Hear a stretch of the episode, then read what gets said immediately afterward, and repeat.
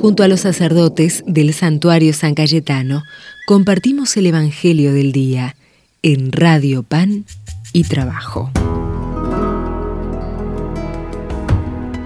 Hola, soy el Padre Rubén, reflexionando hoy el, el, Evangelio que nos toca en este lunes santo.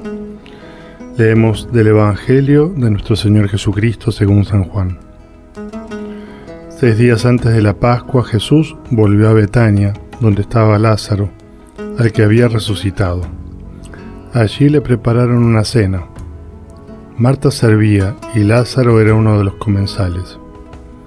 María, tomando una libra de perfume de nardo puro, de mucho precio, ungió con él los pies de Jesús y los secó con sus cabellos. La casa se impregnó con la fragancia del perfume.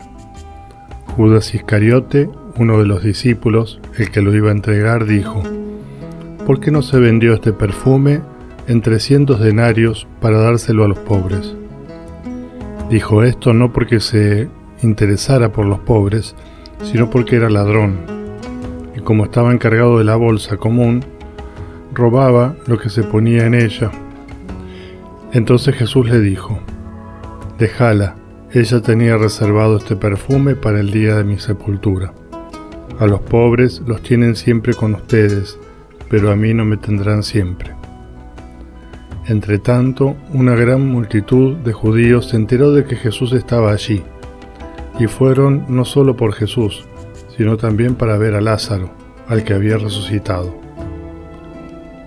Entonces los sumos sacerdotes resolvieron matar también a Lázaro, porque muchos judíos se apartaban de ellos y creían en Jesús a causa de él es palabra del Señor.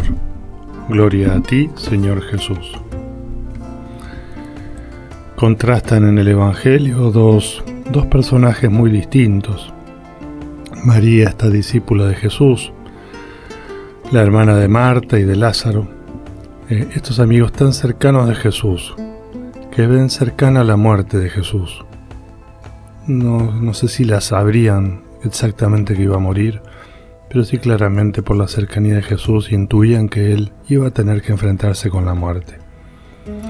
Qué lindo este gesto de María, ungir el cuerpo de Jesús.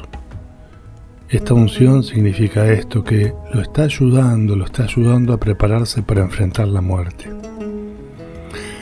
Algo que nosotros también tenemos como misión, lo mismo que María.